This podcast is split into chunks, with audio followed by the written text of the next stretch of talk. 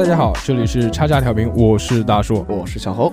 啊，欢迎收听我们最新一期的叉叉品鉴屋。Yeah，这个礼拜跟大家聊什么呢？这个礼拜看了两部院线作品，非常的开心。带劲带劲带劲！大帅哥最近可以啊，就老往院线跑还行。哎，看了这个其中一部院线作品叫什么呢？嗯，叫做《误杀》。啊，据说这个误杀院线评分还挺高的嗯，啊？挺高的。我看的时候非常的生气，为什么？非常来火。我的，因为当时看到这个演员的阵容嘛，首先陈思诚监制，嗯就是导那个什么什么《唐人街探案》嗯啊，情圣好像也是他导的吧？嗯，就就口碑还挺好的嘛，对不对？他监制嘛，应该不会太差。然后这个导演呢是一个新人导演，那不跟老两只老虎的那种感觉不差不多吗？就上期的那个。都是扶持新人，所以也啊没拍过什么片子。对，查一查这这个人履历，也没看到有什么特别厉害的作品。嗯，一看什么作品？嗯，误杀，代表作品《误杀》就可以可以可以，嗯。呃演员呢，肖央，啊，对啊，肖央跟刘德华吧？什么刘德华，刘你妹啊！流流鼻涕哦。哦哦，肖央，然后呢？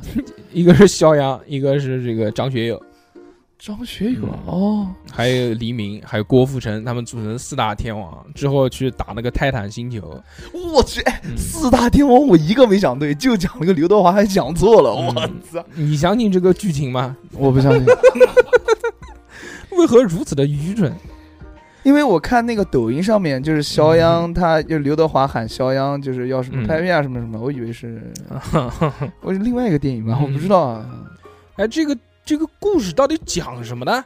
这故事其实讲的非常简单啊，哎，就讲一个女生，然后把她同班同学不小心给杀掉了，呃然后她爸爸就帮她遮这个事情，想要遮过去，啊，做假证据，就这么简单的一个故事。为什么我看着非常来火呢？非常生气，为什么？哎为什么？是不是就觉得这个故事听着有些耳熟？呃，这个故事我看了个开头，我就我就发现我知道后面的结局了。我以为我是先知，没没想到你不没想到我不是先知，嗯是很就就很多年前我在那个电影三分钟三分钟看电影的那个里面看过一部印度的高分片。叫做什么《瞒天过海误杀记》啊，反正也是这个。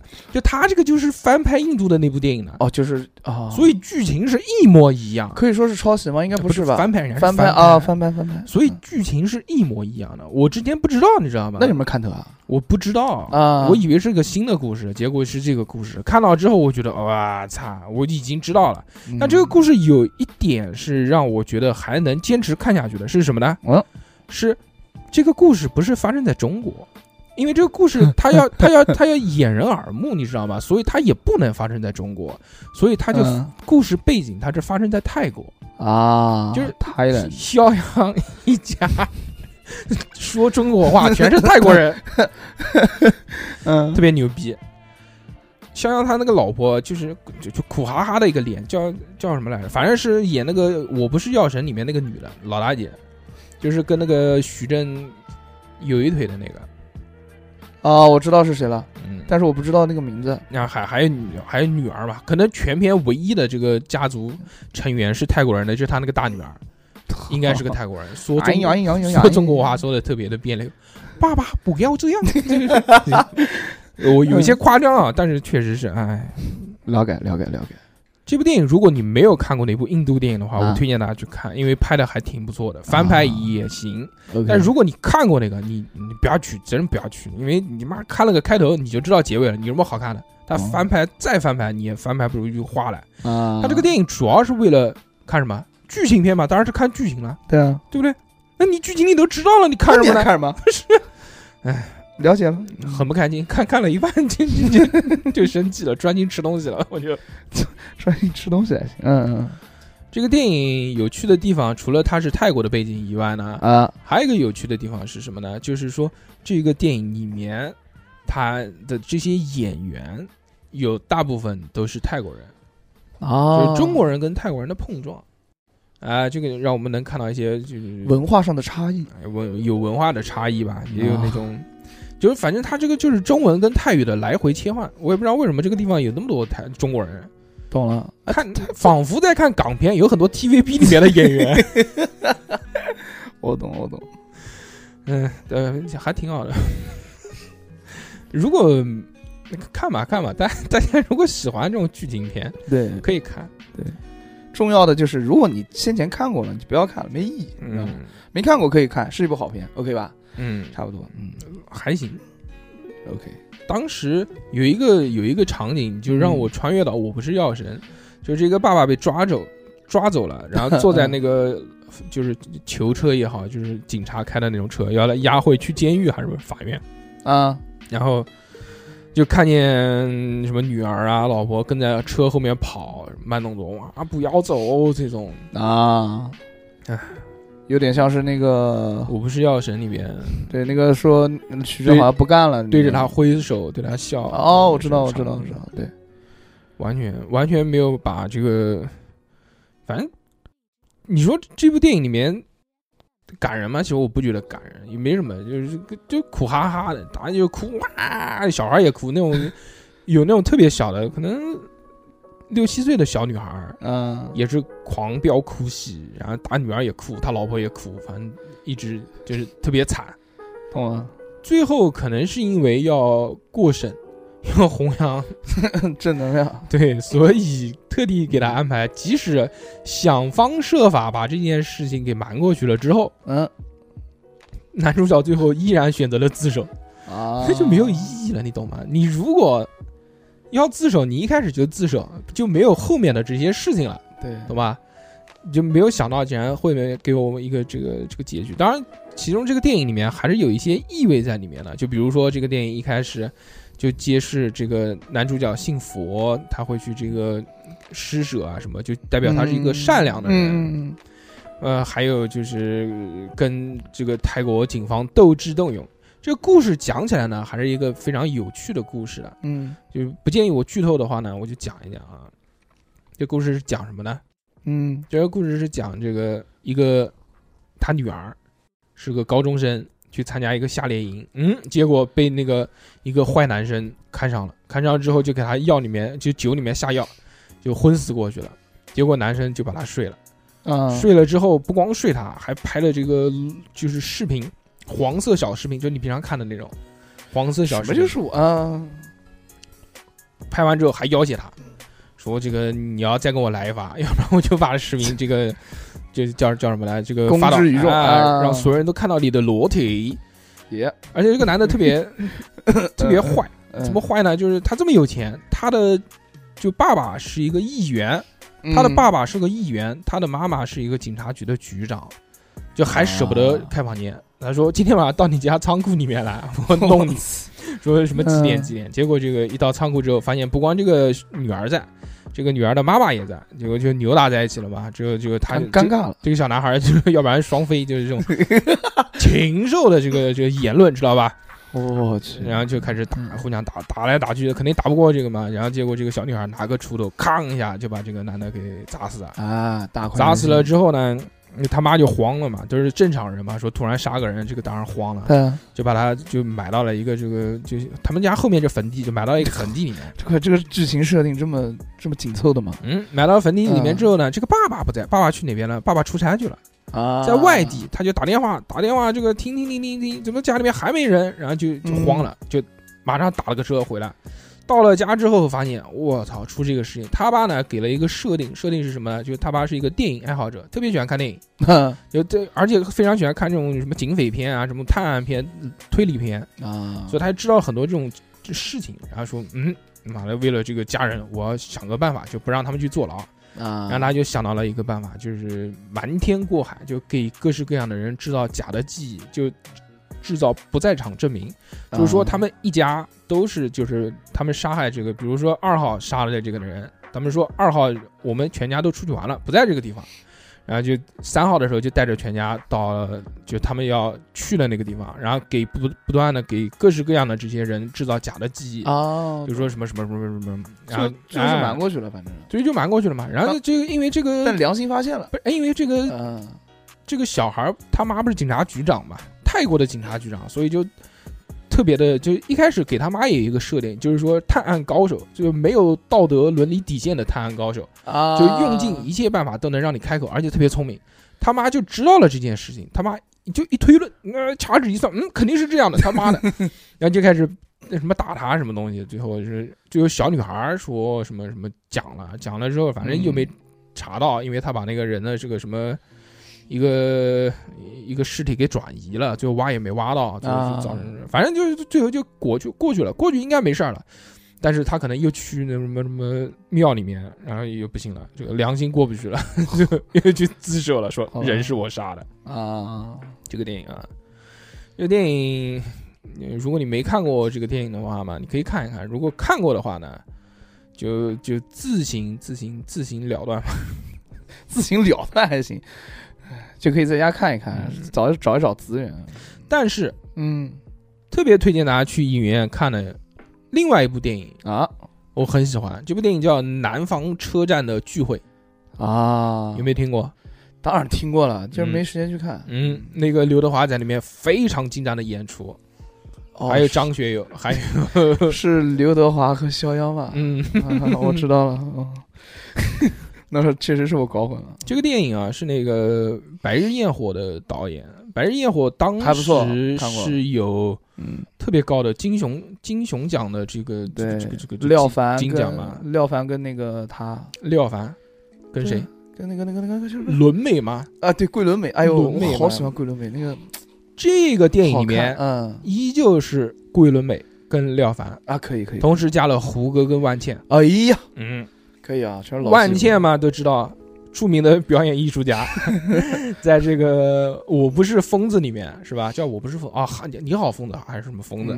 就演一个这个精神分裂的这个女生嘛，就是当时特别经典的一个镜头嘛，长镜头，这个什么切换了多少种人格在那表演嘛。啊，万茜，我觉得万茜的长相我特别喜欢，真的非常喜欢万茜，我觉得就是叫小小徐静蕾。就那种感觉，哇，炫又炫又好看哦！只要不要玩手机，不是我查一下万茜长什么样，我没看过。我操，真的牛逼！小三哥指着他自己还行。还有，嗯，还有这个胡歌嘛？胡歌你知道吗？胡歌我知道，胡歌他在里面呢，就是男主角。嗯，男主角就是演的怎么说呢？就是反正就演一个就是悍匪吧，就是我们外人看来叫做悍匪。哇！桂纶镁，你最喜欢了？嗯，在里面演什么呢？不知道，演个鸡，漂亮。哎，桂纶镁是不是之前在那个里面也演过鸡的？嗯，不知道。那个猛甲是不是他演的？猛侠，猛嘎啊？没有吧？那个是那个谁？那个就是叫什么呢？我忘了，反正是长得还挺帅的那个。反正这次桂纶镁在里面这个演出呢，是想肯定也是想要打破自己本身的这个这个固有形象嘛。原来胡歌好像也是吧？原来就讲他是纯纯的嘛，那种小妞啊，不能说的秘密，台湾小妞纯纯的这种。但其实呢，这个在这部电影里面，他就演一个这个就是鸡，就是陪人家那个时候，嗯，是在那种湖边，就是九十年代吧，在那种湖边有那种陪泳女，我不知道你知不知道。就陪陪人家下去游泳。我看过介绍，就是桂纶镁的那个陪泳女的造型，跟那段时那个时期的陪泳女的造型是一样的啊，哎，还原度百分之九十几。陪泳女是什么呢？就是陪你游泳。其实这些都不会游泳，就是在湖里面打一炮。哦，水中嬉戏，给你两百块钱，在水里面也能玩，你在船上也能玩，反正就。反正消费嘛，花钱，play play，特别开心，叫 pay 啊。胡歌在里面演什么呢？嗯，胡歌在里面他演的那个悍匪呢，就是才放出来一个特别也不算心狠手辣吧，嗯，就是。那这部电影大概我讲一下什么什么什么故事啊？这故事也是特别简单的一个故事。我感觉像文艺片，就是文艺片，艺术片，艺术片。这艺术片有什么评判标准？这个。导演的这个风格，看他长镜头多不多嘛？不不，没有配乐哦。从头到尾没有背景音乐啊，那不就唯一的这个垫底的，只有什么那种，就像京剧的那种，当啷当啷当啷当啷当当当这种样子。所以呢，他这个电影有趣的点是什么呢？就是他的这个故事了。故事就讲这个胡歌是个老大哥，这个从监狱里面才放出来，放出来之后呢，就到了一个这个。就是那种犯罪窝点嘛，嗯，大家都是偷什么摩托车的这种，好多人在那边开会，结果两边人呢发生了冲突，就是他这帮的人跟那帮的人发生了冲突，冲突之后呢，其中有一个人开那个钢珠枪，把他给打碎了，打碎了另外一个人的膝盖，嗯，打碎了膝盖之后呢，现在就有一个问题出现了，就是两边人要 PK，要争一个场子，啊那怎么办呢？那就就就争嘛，就比一个偷盗大赛，，battle 对，就比就，某一个时间段，就大家一起去，就当天晚上，就大家一起去偷摩托车，嗯谁偷的多，这个地方就归谁。嗯那个时候还很有古惑仔的那种感觉啊。然后结果一下子，咵，事情就变了。啊，就结果就在偷盗的时候呢，就他对立的那方人呢，就要想要弄他，然后就把他们几个一起，就是身边几个小伙伴弄死一个。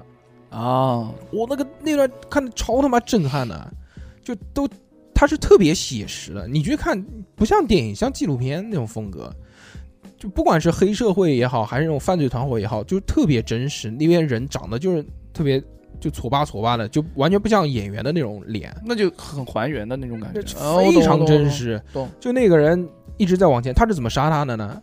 就是过一个桥洞，结果另外的那帮人他知道他们要过这个桥洞，大家都骑摩托车嘛，他就搞了一个叉车，把那个叉车放到就是头部那么高的一个位置，结果那个男的过去之后直接头哎呦我的天啊，一下头削掉了，然后我都没想到这个东西，在电影院里面看的好好的，就突然砰一下，我操，一个头就没了，然后特别真实的还原了，就头飞掉，然后这个没脑袋的人骑着摩托车骑了一段路，砰倒在地上。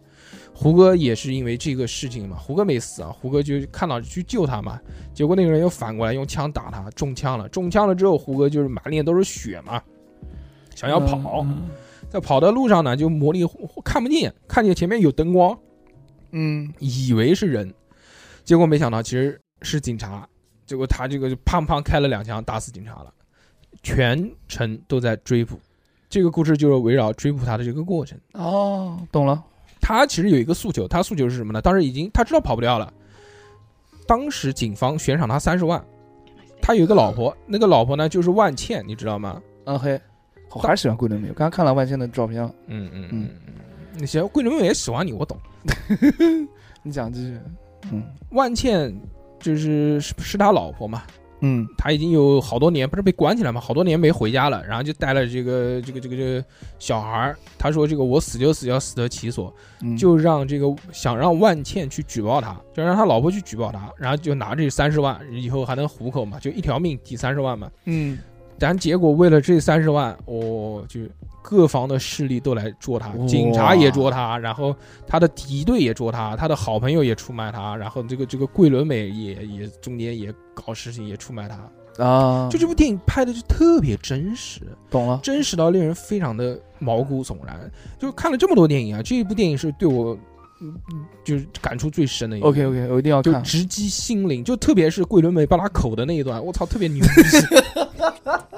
国内可以播吗？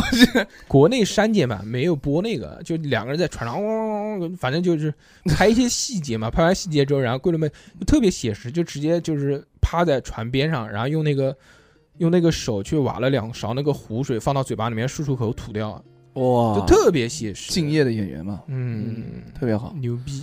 然后还有，反正也有一些黄的东西了，包括在桂纶镁被另外一个大哥强强推什么的这些。啊，嗯嗯，唉，还行吧，反正这部电影，呃，也是推荐也是戛纳去提名了，但是没没获奖。我就觉得这个电影应该是中国人拍给外国人看的，要去拿奖。它所有大多的场景都是在嗯一栋很破很破的楼里面，那栋楼就像筒子楼一样的，就嗯现在可能已经很少。当时我看过这部电影的一个一个宣传，就讲桂纶镁是过年，可能年初二、年年初三，嗯还没多久呢，就被捞到那个楼里面了。在那个楼好像住了两个月，又脏又破，全是虫子，然后又闷热。它好像是好像是武汉话，里面所有发生在武汉，武汉的，嗯嗯所有人讲话都讲的是武汉话，啊，了解，嗯，真真实到可怕。懂了，了解。嗯，但是很多人都觉得无聊，因为故事情节也没什么。但是你去看细节的话，这种记录现实嘛，就是他拍的其实也是九十年代的事情，九几年。它的整体整体的电影画面是一种什么样的颜色？是比较阴暗、压抑的，是还是那种鲜明的那种？都有吧，都有有。但是下雨的肯定多一些嘛，因为这个海报上面就是 OK 什么 OK，你 OK 什么？我看啊，肯定看。嗯，把戛纳颁给他啊，颁一下。行吧，这个电影我还是推荐大家去看的，因为确实挺震撼的。比起误杀来，误杀看完之后再看这部电影，就觉得误杀好像是就是黯然失色一些，不是黯然失色，就是平淡，就特别的表演嘛，就就像电影嘛，懂了，就是在过家家这样演的都很用力嘛。但是在还有一个要吐槽的，就是胡歌这个演技真的没看出什么演技，啊，有点像明哥，老是摆 pose。就胡歌在里面特别帅，就像像日本人那种帅一样的，就那种座头市啊什么这种，就特别帅，各种阴影，各种定格，各种造型，各种那个一就那种脸，我操，巨他妈帅，还在那边秀肌肉。其中有一段不是中枪了吗？自己给自己裹绷带，我操，那哪是裹绷带？那个就是就是去参加那个健身比赛走的那一套动作，基本上在里面做全了啊，懂了。嗯，伦美演的还是挺好的。伦美，伦美在里面挫挫吧挫吧的，哎，那挫吧挫吧，我也是剃了个短头发，特别短。然后，嗯，行吧，赶紧。这期跟大家讲了这两部电影啊，如果大家喜欢的话，可以通过各种方式收看。那么下个礼拜聊什么？我们下个礼拜再说。大家拜拜，拜拜。